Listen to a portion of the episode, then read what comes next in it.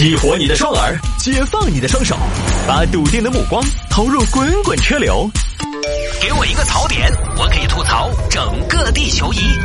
微言大义，换种方式纵横网络江湖。来吧，欢迎各位继续回到今天的微言大义。有听众朋友说摆一下这个事情：小偷打车，司机接警方电话时公放。这事情，呃，发生在杭州。杭州一个师傅呢，前两天跑车，手机连了车载蓝牙，接到客人啊。师傅到流星花园，好的，流星花园车上温度合适吧？合适。喝不矿泉水？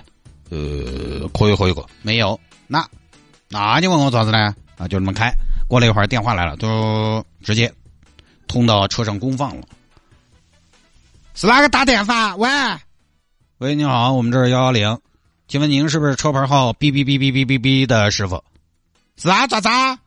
是这样，刚才我们看监控，有一个上身穿灰色衣服的人上了你的车。啊，啥子衣服？啊灰色衣服，灰色衣服，灰色衣服，我看，哎，是有一个灰色衣服，咋子？那个人是个小偷。啊，哎，这个，哎，这个你等一下，我过来呀！哎呀，这个，哎呀，来呀，能不能卡起了？哎呦，咋还怪不到嘞？什么司机同志？你说什么？我跟你说啊，那个你刚才车上上那个这个灰色衣服的那个人呐，他是个小偷啊！哎，这个不对，你警官，你有点没搞清楚我现在状况，我有有点尴尬。那我问一下师傅，那那个人在哪下的车呀？我们要抓他。呃，这个他。大哥，你在哪儿下的车啊？那你也没下的嘛？他还在车头，还在，还在车里啊？那你这样，你直接开车到派出所来。哦哦哦，哎哎，他有没有听见啊？呃，他他听到了，他怎么能听见呢？他反正就是听到了。那他现在怎么样呢？呃。大哥，你现在心情如何？反正看起来心情好像比较复杂，有一种欲说还休，有一种欲罢不能，有一种想要解释，但是又不知道从何说起的那种复杂，或者又觉得没必要那种复杂。行吧，开派出所吧，挂了先啊。来，这个大哥，我大哥你不说话，那就当同意了，我就去派出所了，知道我把车门锁一下啊，你不要为难我。我觉得小偷这事儿判不了多久，这个时候啊，切记狗急跳墙。啊，当然我不是说你是狗啊，我是说你是强，就是我是说不要做出那种就是玉石俱焚的那种选择。漫漫人生路，偷东西还可以重来，杀了人就没有机会了。给自己一个重新来过的机会，给他人一个活下去的机会。这样的话，等不到明年春节，今年国庆前最多就放出来了。师傅把人送到派出所，这个时候呢，小偷才反应过来，这下车要跑路，结果呢被按到了。大哥到了自首吧，我就不收你钱了。就是被抓了，啊，就这么一个事情。抓到呢也没哪么跑，看到警察出来呢也没哪么跑，也就躲到车后头就束手就擒了。你怎么不反抗呢？你也不跑，哎，有什么好跑的？倦了，而且几个月的刑期，像我这种悍匪根本就看不上。我平时都只和坐牢三年以上的人打交道，就这么一个事情，简单一点不好演。因为你这个看不到表情，对吧？在这个师傅接到警方的电话，Q 到他的时候，他脸上的什么表情？你这个要看视频嘛，你要看得到画面，因为他又没说话，他又没开枪，啊，很多朋友就觉得也很奇怪，他都这个样子还没跑啊？因为有一个细节哈，就是这个小偷呢，他一晚上没睡觉。他可能当时呢，在车上也有点没反应过来，他是下了车之后才反应过来，才决定要跑的。当时他还就听完那个电话，老老实实的，可能 可能自己是不是在喘瞌睡啊，啥子，反正就没反应过来。人有时候脑壳打铁了，可能有点一片茫然，加上通宵没睡觉。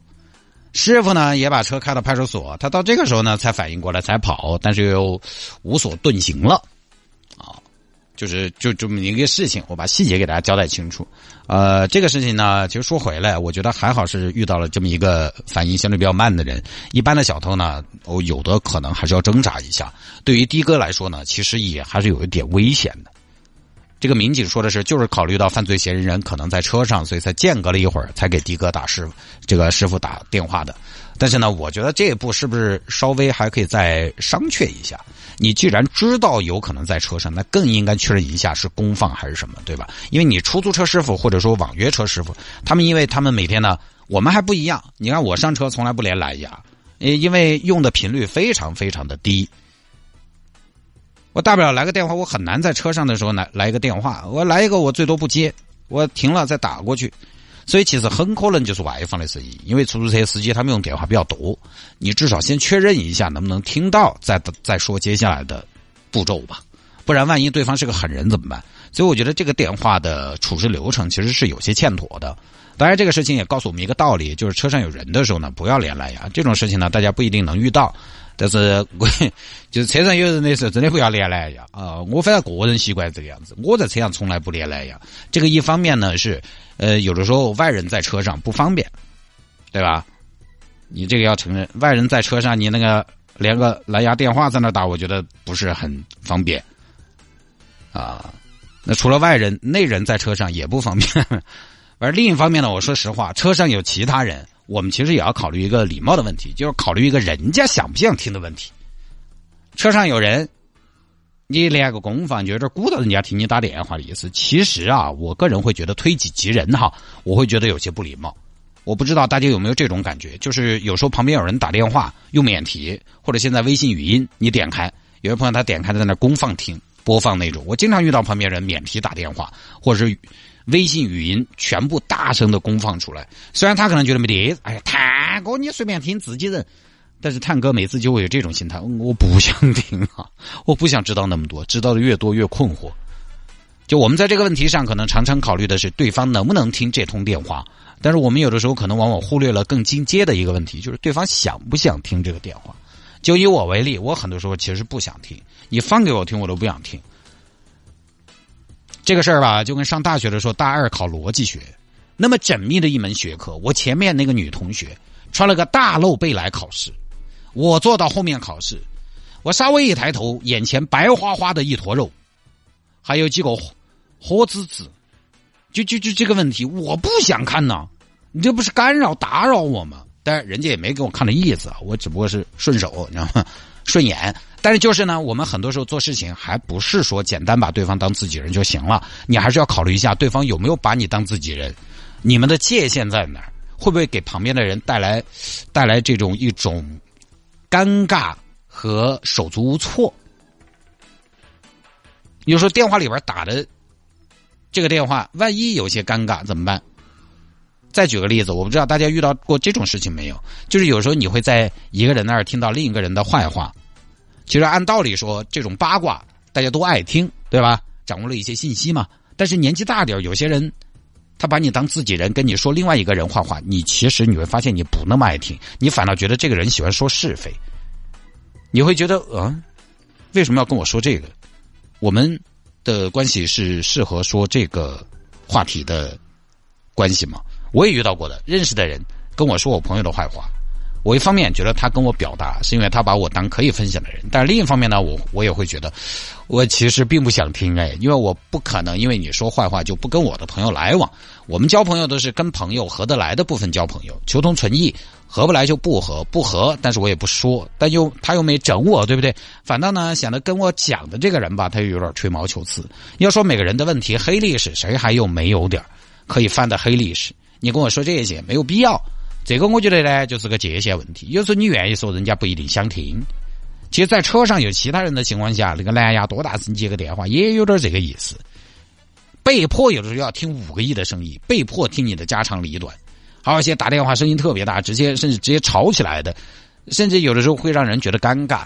当然不是说这个出租车师傅，人家一天开车接打电话，他频次比较高，而且都是乘客的电话，也说不到哪儿去。我是说，就是我们自己。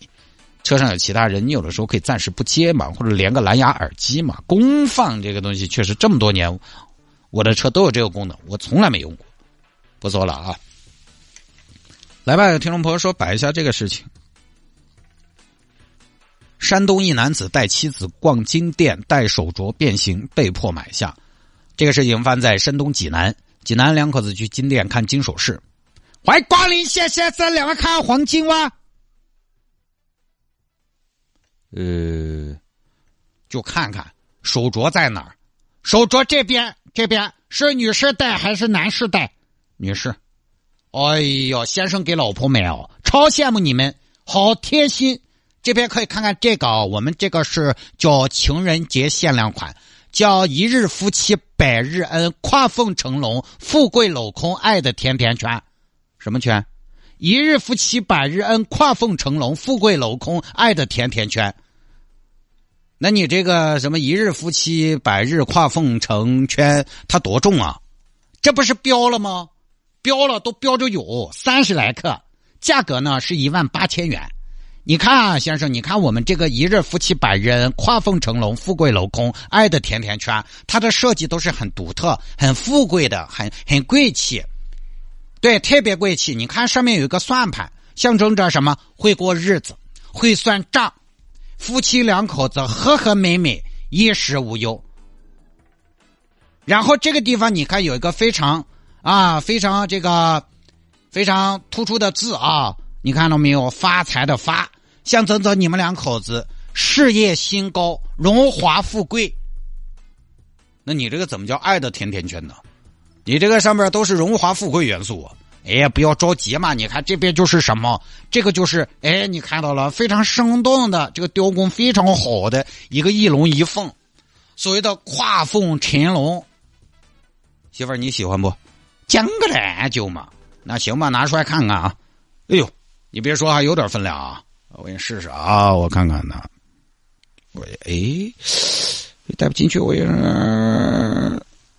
哎呀，先生，等一下，等一下，完了，完了，完了，完了，完了，怎么了？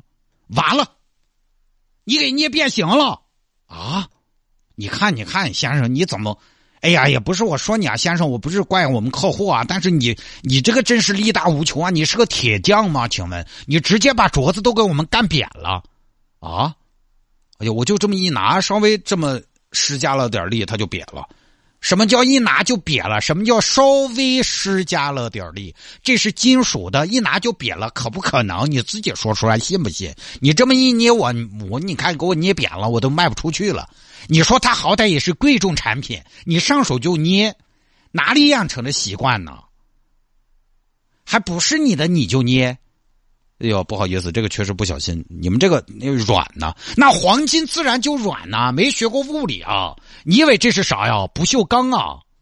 铸铁是吗？有没有常识啊？扁了，我们现在怎么卖啊？呃，不好意思，那我再看看别的。别看了，先生，就这个了吧？你都捏扁了，我们卖不出去。你按照规定应该把它买下来。我我我就这么稍微有点那个变形，我就要买啊。那是啊，现在你已经给我们捏扁了吗？捏扁了这个黄金软的，我能捏捏成这样，你就你们就能把它掰回去，掰回去。你以为这是什么粘土哦？这是贵金属、硬通货、艺术品，捏回去。那黄金软敲敲打打不就修回去了吗？那不行，我们这个是工艺品、艺术品，就这个你都属于有瑕疵。你今天要么你就买回去，要么我再给你个方案。你说什么方案？要么你就赔我们两千块钱的工费，两千块钱的工费，什么工啊？那你要是两千也不赔，买你又不买，那肯定是不行的，你走不到路。这个你要这样，我们就会报警。哎呀，我说这摊上你们了，你这卖的摸不得碰不得的，能摸能碰，但是你这样碰肯定不行。